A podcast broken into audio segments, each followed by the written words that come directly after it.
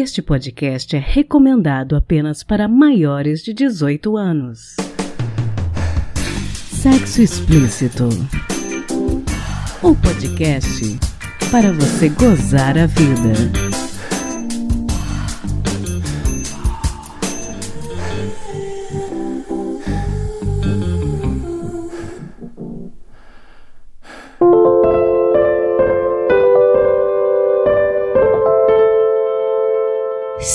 Cisvestismo desejo erótico em se fantasiar para o sexo desejo sexual por pessoas usando fardas de determinadas profissões, como policial, militar, mecânico, operário, bombeiro, médico, mototaxista, entre outros. Apesar do nome estranho e difícil de pronunciar, é um dos fetiches mais comuns e populares. No episódio de hoje, vamos falar um pouco sobre isso com um especialista. E a gente não esqueceu que o dia do solteiro foi dia 15 de agosto, viu? Temos várias dicas bacanas para vocês.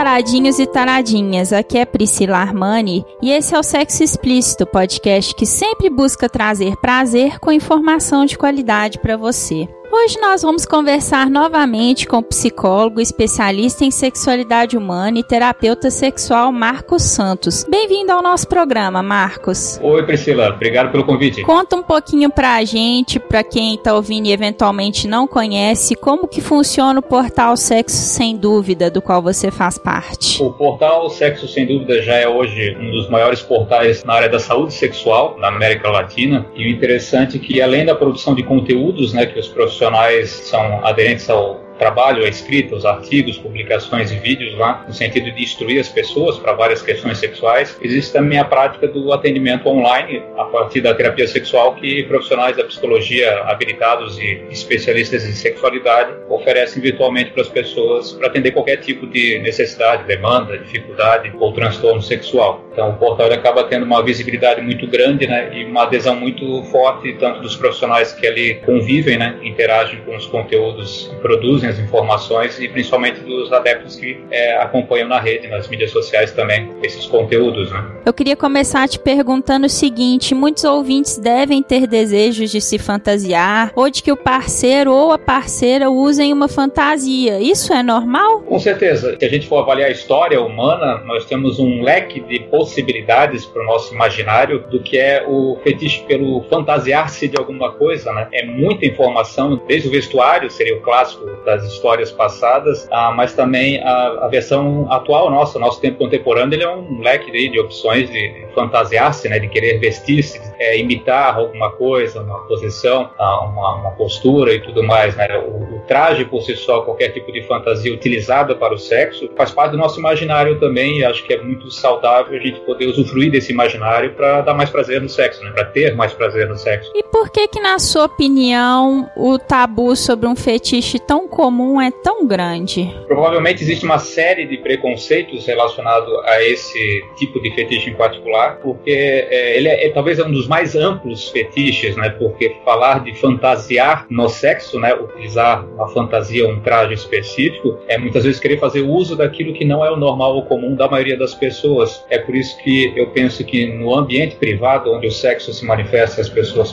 podem extravasar e usufruir, ah, é que a coisa é, extrapola, né? ao imaginário popular, porque no tradicional e no mais comum as pessoas fantasiam com os trajes típicos daquilo que é o vestuário comum, né? Os trajes militares, as fardas, os uniformes, a fantasia relacionada às profissões, né? A brincadeirinha lá da mulher de enfermeira ou a secretária, a colegial. As profissões se relacionam muito com essa fantasia também, né? Então acho que existe talvez um tabu relacionado ao que extrapola o comum. Então quando essa fantasia vai para outro tipo de transposição ou transição do, se vestir, por exemplo, a prática do crossdress é o homem que se veste de mulher para dar prazer também para sua mulher, ou a mulher que gosta de se vestir de homem, independente da sua orientação sexual. Até é importante frisar, né? Não é a, orientação sexual, independente de qual for, hétero ou homossexual, que levaria a fantasiar qualquer coisa, né? O natural e o legal, talvez, dessa fantasia seja que ela seja a mais universal de todas, porque atinge a todos nós, né? Todo mundo já se viu, se pegou pensando em algo que utiliza ou gostaria de utilizar, do traje até o acessório, qualquer coisa como utensílio, né? E as suas variáveis do fantasiar, realmente elas são muito é, amplas no sentido de encontrar também no tempo presente um pacote muito grande de possibilidades, né? Hoje em dia a gente vê o cosplay, por exemplo, a fantasia pelo imaginário universo dos super-heróis, a brincadeira dos jogos, aquela coisa ali da aventura, né?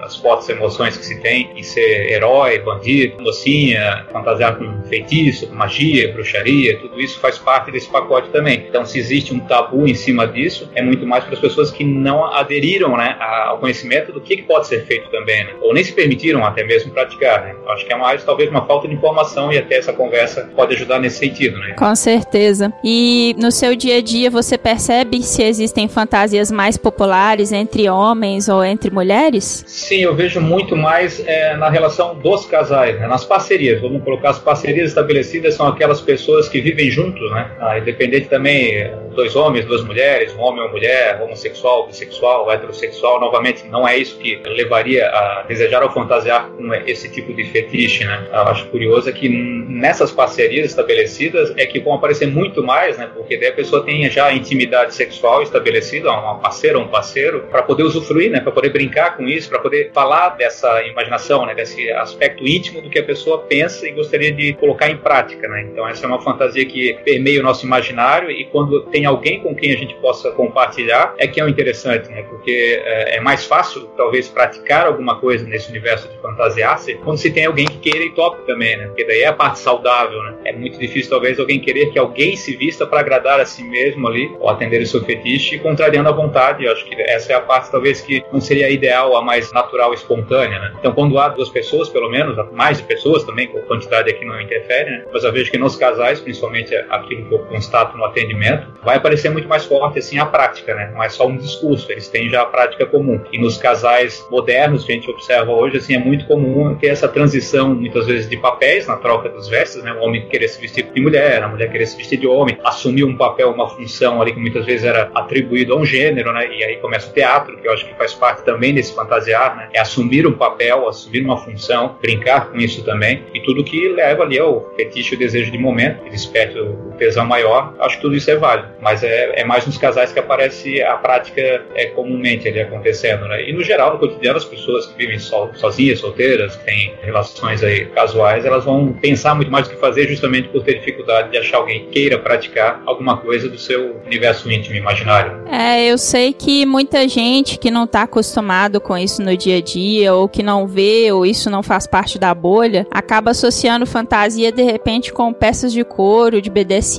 ou algo até mais exótico do que você já citou. Mas isso não é verdade, né? É, eu, eu penso até que essa parte, essa é, vamos colocar como mais um, uma variação, né, desse fantasiar-se, porque o couro, fetiche por tecidos específicos, né, a seda, a lycra, as cores, aí tem uma, uma, um aspecto que a gente pode pensar que é a textura do que se veste, né, porque tem gente que tem esse tesão aplicado ao tato, né, à pele, tanto quem usa esse tipo de material, quanto quem é, vê a pessoa usando e quer sentir esse material na pele da pessoa, né? Então é, é, o, é, o, tesão pelo tato, né? O sensorial, pensar que a nossa pele talvez seja possivelmente o nosso verdadeiro maior órgão sexual, né? A gente é multissensorial em todos os pontos do corpo, onde tiver pele a gente sente. Então colocar trajes e roupas e tecidos e texturas vão alimentar mais ainda esse fetiche também, né? Vão dar mais é, ênfase àquilo que se sente da hora do sexo. Acho que a prática de BDSM que leva e atribui também o, o utensílio, né? A roupa, o chicote, o couro, as correntes, isso entra na categoria dos acessórios muitas vezes e artifícios que se utilizam para ter um pouco de prazer. E mesmo o BDSM, acho que é uma prática muito comum e saudável onde há consenso, né? Porque também faz parte do imaginário e do desejo humano. Acho que na prática onde há consenso e é comum acordo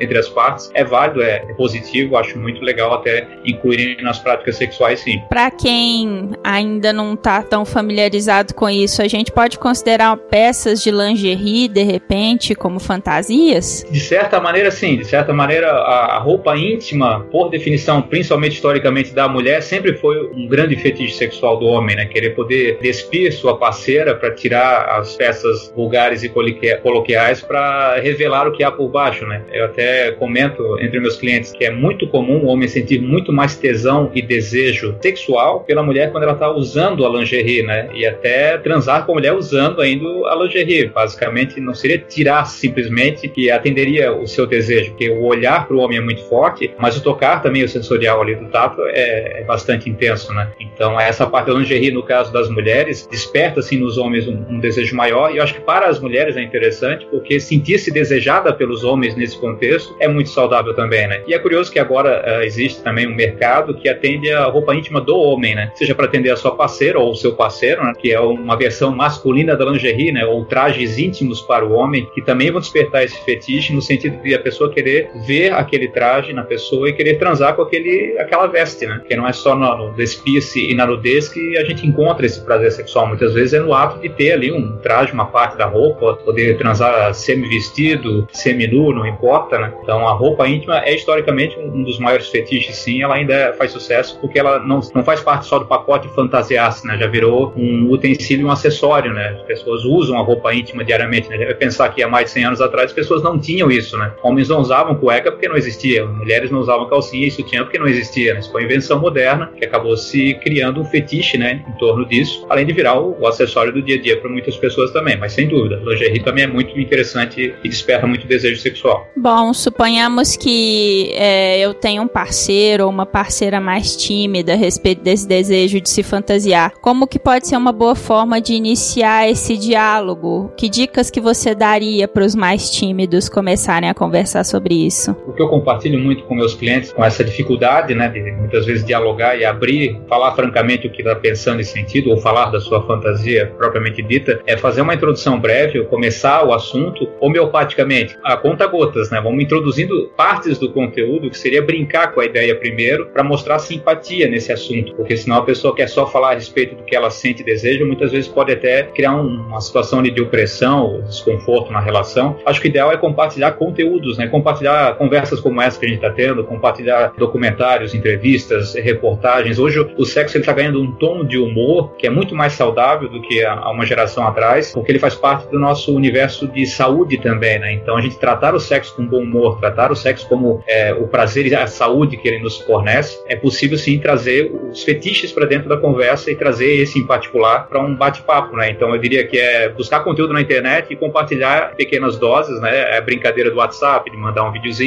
mandar uma conversa, mandar um texto, mandar uma imagem, ou já introduzir a sua própria fantasia com o conteúdo né, explícito que seria poder revelar, oh, eu quero esse tipo de acessório, esse tipo de roupa, posso ter essa imagem, posso ter esse tipo de prática, e aí poder compartilhar conteúdos que a internet é vasta, né? não faltam conteúdos e informações na internet para suprir iniciar e é, gerar a pauta da conversa que seria para as pessoas tímidas, né? Mesmo tímidos conseguem ler, conseguem ouvir, conseguem se comunicar, então para início de conversa seria por aí. Vamos a internet que ela é bem fértil nessa área também. Bem interessante essa dica. Bom, existem alguns casos de pessoas que elas só pensam em fazer sexo fantasiadas e às vezes isso até assusta um parceiro eventual, alguém que não esteja nessa dinâmica. Como que se procede nesses casos quando só a fantasia que ajuda a pessoa a chegar no prazer, a chegar no orgasmo? Esse tipo de situação em particular é o que a gente caracteriza como o fetiche patológico, né? O, o fetiche que gera um mal-estar. Por exemplo, a pessoa ter uma dependência, muitas vezes psicológica, daquele ato, daquele gesto, daquele traje, daquele tipo de fantasia, e que sem isso ela não teria prazer. Ou seja, uma falta até de educação sexual para poder lidar com outras formas de sentir prazer. Né? Todo tipo de fantasia que limita a pessoa, por definição, ela não é saudável. Se gera um bloqueio na própria pessoa e se gera uma limitação a conseguir parcerias que topem fazer sexo sempre do mesmo jeito, sempre com o mesmo traje, sempre a mesma dinâmica. Né? Chega um ponto que a pessoa que ia aceitar praticar no início vai começar a achar talvez indigesto e antipático. Né? Repetir o mesmo gesto, o mesmo sexo, vai se tornar desagradável até para as relações duradouras. Né? Então acho que a pessoa que depende de algo para o sexo, sempre o mesmo algo, a mesma coisa, se é, no caso a fantasia é um traje, ela precisa vestir sempre a mesma coisa ou alguém precisa vestir para ela a mesma coisa, para ela sentir tesão, excitação e conseguir ter o seu orgasmo lá e sentir prazer com isso, é, por definição seria uma condição de dependência. E essa dependência não é saudável. E essa dependência pode ser trabalhada assim, até o próprio processo terapêutico terapêutico que se faz hoje, mesmo virtualmente ali, é possível confrontar essa ideia, confrontar a raiz desse problema, como se constrói na cabeça da pessoa essa fantasia e a limita, né? e por que que gera a limitação. Existe uma crença muitas vezes da pessoa que tem esse tipo de limitação em achar que não é tratável, que não é superável, né? Isso é um limite da própria pessoa, que precisa ser confrontado, discutido, é, revisto, analisado histórico, pensado aí todas as estratégias que a própria terapia é, virtual consegue oferecer, né? Eu digo para todo mundo que é tratável sim, porque já passaram muitos casos aí, os colegas de profissão também já reconheceram que todo tipo de fetiche que limita a pessoa é passível de ser regulado e até mesmo superado. Muitas vezes esse fetiche original que é limitador, ele pode se converter em vários outros fetiches afins. Isso que nós estamos falando agora de fantasiar-se com trajes e roupas é um leque muito vasto, né? Então se a pessoa disser que só tem um, um veste, um tipo de, de traje específico que dá prazer para ela, ela não conheceu todos os outros, né? O universo é muito grande mesmo. Vale a pena conhecer até esse leque de opções para ver aonde vai apontar a libido, desejo, fetiche maior. Isso tudo pode ser constatado também uma conversa, um confronto e até a própria terapia ajuda bastante. Muito bom saber disso. Bom, doutor Marcos, é, gostaria que você finalizasse esse episódio dando para os nossos ouvintes alguma dica para eles gozarem mais a vida. Por definição, gozo é sentir prazer com aquilo que se faz e aquilo que se faz com satisfação pessoal, aquilo que se revela do seu pensamento, desejo e coloca-se em prática, por definição já é um gozo maior, né? Usar a vida é aproveitar a vida então. No sexo em particular, que é o tema que a gente enfatiza mais também nessa conversa aqui, acho que vale muito a pena trazer à tona aquilo que está muito ainda aprisionado no imaginário das pessoas. Por exemplo, elas verem as coisas que existem por aí, terem um princípio de desejo naquelas coisas e não manifestarem com suas parcerias. Né? É, é o primeiro limitador que a pessoa existe, é o do preconceito que ela própria tem quanto a um fetiche ou fantasia, ou seja, é achar que ela não poderia, qualquer crença ou qualquer valor que ela tenha, que a impeça de praticar. E o segundo limite provavelmente seria o que ela acha da outra pessoa, né? Ter medo de falar para outra pessoa com medo de retaliação, de ser reprimida. Eu sou da opinião que se uma relação é franca, é adulta, é madura, ela é apta a receber qualquer tipo de conteúdo, né? Principalmente no assunto sexual. Acho que o sexo hoje está aí para ser visto, pensado, analisado, discutido, debatido e principalmente praticado. E é na prática que as pessoas vão descobrir ali tudo o que é possível, né? Todas as dinâmicas possíveis do sexo que lhe dão prazer. Então, gozar mais a vida no sexo nesse sentido seria assumir a sua adultidade, a sua maturidade, revelar o seu fetiche, compartilhar essa dinâmica de fantasias particulares, descobrir novas fantasias, aprender sobre o fantasiar e se permitir. Acho que a permissão que se dá primeiro é, é, é o valor maior que a gente deveria cultivar para descobrir aí o que, que, o sexo tem a nos oferecer, né? E tratar o sexo como aquilo que ele realmente é. Uma necessidade humana, um prazer maior, um verdadeiro gozo que a vida nos oferece aí nessas práticas e nas relações. E se for sexo com afeto, melhor ainda, relações e vínculos que se estabelecem. E se for sexo casual, que seja curtição e aventure-se com isso também, mas usem camisinha e se cuidem. Sensacional, adorei.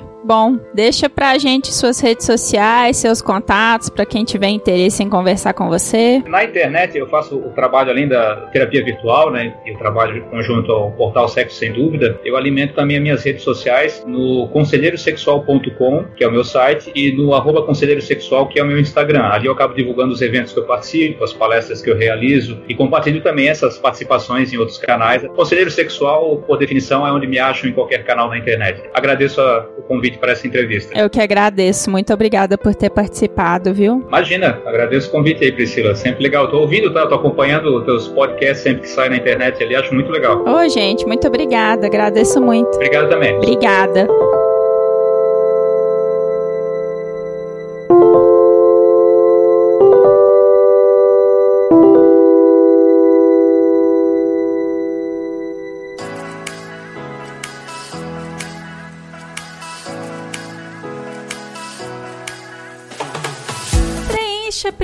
Pesquisa com ouvintes do podcast Sexo Explícito. Vai lá em bit.ly barra pesquisa bit.ly barra pesquisa, tudo junto, e preencha essa pesquisa que é para eu te conhecer melhor e a sua voz ser ouvida. Me ajude a fazer um podcast cada vez mais inclusivo. O link da pesquisa também vai estar no Instagram do podcast, que é o arroba Sexo Explícito Podcast. Obrigada!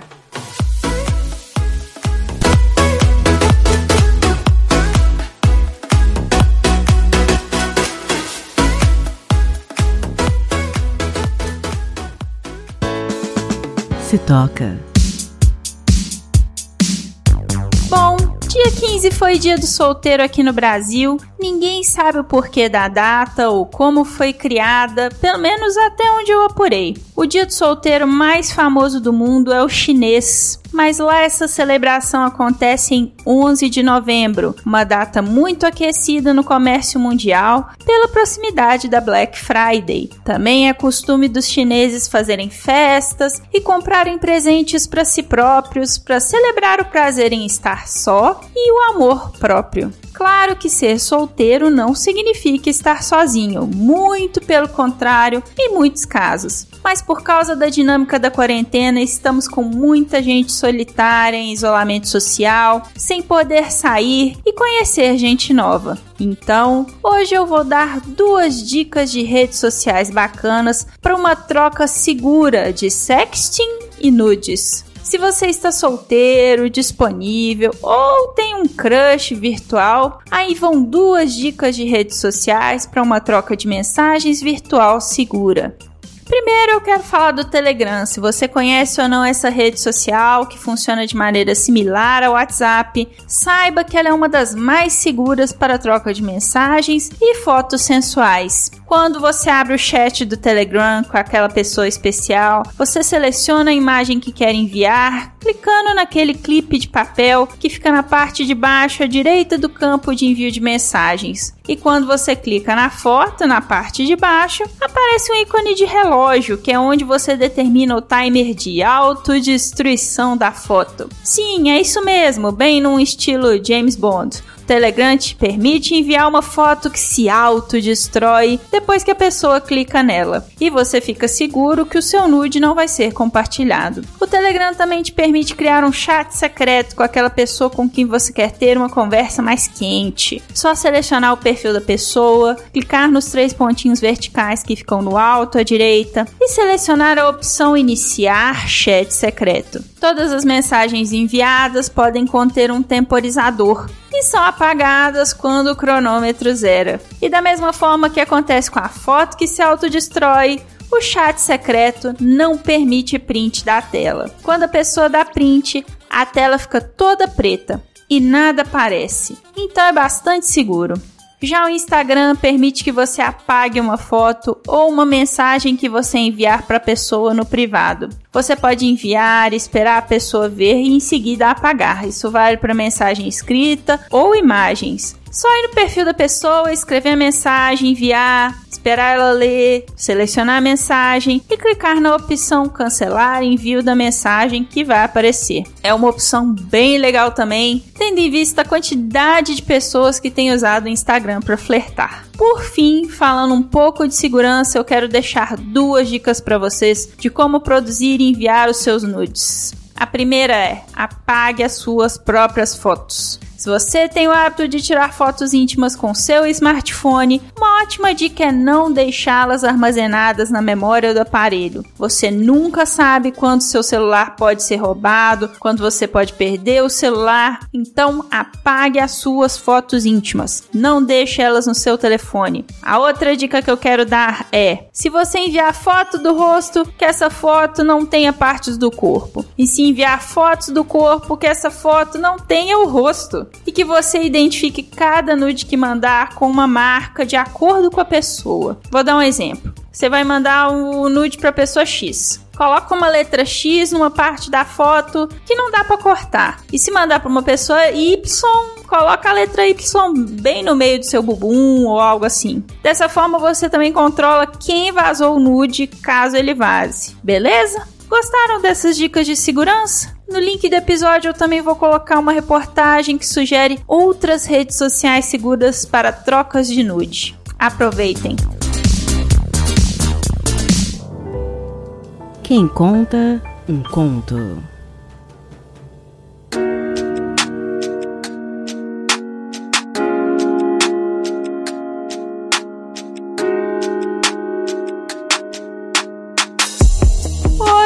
Temos uma estreia dupla. O conto que vocês vão ouvir agora se chama Segunda Pele e é um conto original, escrito pelo Clériston Oliveira, um dos meus ouvintes que muito gentilmente me cedeu o texto dele para a narração. que a nossa heroína de hoje é a Nara Kodo, que também é minha ouvinte e cozinheira de mão cheia. Depois procura ela lá no Instagram, arroba naracodo, e prestigie o trabalho dela. Não custa nada dar uma olhadinha no que ela faz. A gente sabe que os tempos estão difíceis para quem trabalha por conta própria. Então, se você estiver em Brasília, quiser uma comidinha caseira, pode procurar por ela lá no Instagram. Então, fiquem agora com Segunda Pele, texto original de Clériston Oliveira.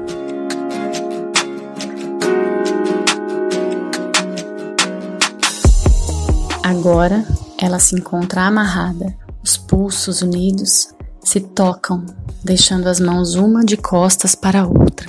As tiras de couro são firmes, mas sem machucar a carne. A respiração ofegante deixa sua marca em todo o recinto. Ela espera. O combinado é que estaria usando trajes com tecidos muito finos. A ideia que lhe foi proposta consiste em saber como reagiria ao ser estimulada sem estar nua. A novidade, contudo, ficou pelas amarras, um elemento que ao mesmo tempo limitava e expandia as possibilidades. Primeiro a perna direita, tão suada que a calça quase se torna sua pele, exatamente como ela quer. Uma mão grande e forte empurra a perna, deixando-a arqueada. O tornozelo é preso. A perna esquerda, igualmente agarrada ao tecido, igualmente presa no chão. O toque final ela não conseguia abrir os olhos, dominada pelo desejo. Apenas escuridão.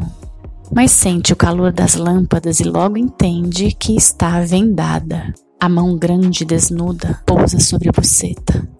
A cobre completamente e em seguida se firma, sentindo o ainda suor que se espalha vindo da parte interna das coxas. Com a ponta da língua, toca a auréola direita, deixando-a enrijecida. Faz movimentos circulares, sem pressa. Demarca a pele por cima da blusa, finíssima. A língua, então, muda para o seio esquerdo, enquanto o direito sente um dedo que pressiona levemente a auréola antes de toda a mão o segurar também. No esquerdo, a língua lambuza o bico, que é mordiscado levemente enquanto é segurado. Agora há uma mão em cada seio, com boca, língua e dedos se revezando o mesmo para lamber, mordiscar e sugar. Nenhum sente-se abandonado. Ambos são continuamente estimulados. Com as duas mãos ainda segurando os seios, ele se dirige até o pescoço, roçando o queixo barbudo, primeiro do lado direito, depois do esquerdo. Demoradamente deixa um beijo de cada lado, provocando arrepios. Em seguida, abaixa-se e segue em direção aos seios. Nesse momento, as duas mãos o seguram de maneira a deixarem livres os bicos. Mais uma vez, cada um é lambido, mordiscado e chupado, enquanto entre um ato e outro, a barba roça nele uma direção por vez, depois o mesmo com o outro. Ela respira ruidosamente, adorando cada minuto, mas sem saber se conseguirá suportar o próximo. A cabeça meneia envolta em informações fragmentadas e prazeres completos. Ela geme, se contorce. Cada toque, cada movimento, uma resposta, um revirar de olhos. Agora os sabores, os odores se confundem, se juntam. Ela quer gritar. A mão grande volta para onde estava e sente a umidade se espalhando, dominando tudo que toca. A mão, antes firme, agora desliza seus dedos indo para cima e para baixo, cavando uma abertura, uma entrada que os receba, que os devore. As portas, abertas e assim mantidas por dois dedos, se abrem para receber a língua. Ela repete o mesmo movimento destes, mas provocando repetidas jogadas de corpo para trás, enquanto as mãos tentam em vão se soltar Tremores e gritos de prazer se unem aos sabores e sensações, enquanto a língua, tal como fez com as auréolas, demarca todo o redor da buceta antes de entrar, mais do que convidada.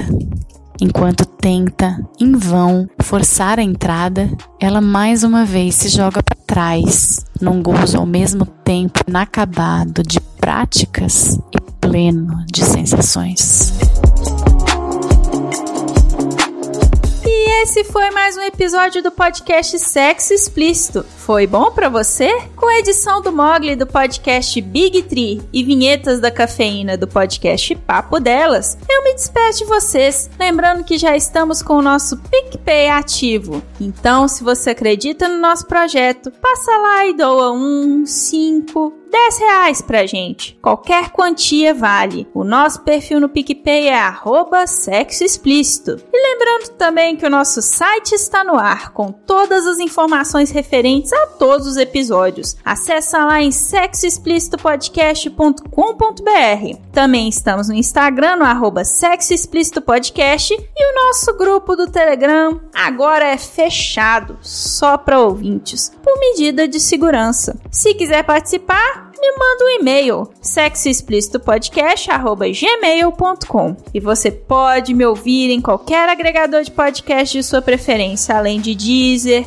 iTunes, Google Podcast, Spotify e também no YouTube. E aí, o que você está esperando? Bora gozar a vida? Beijo!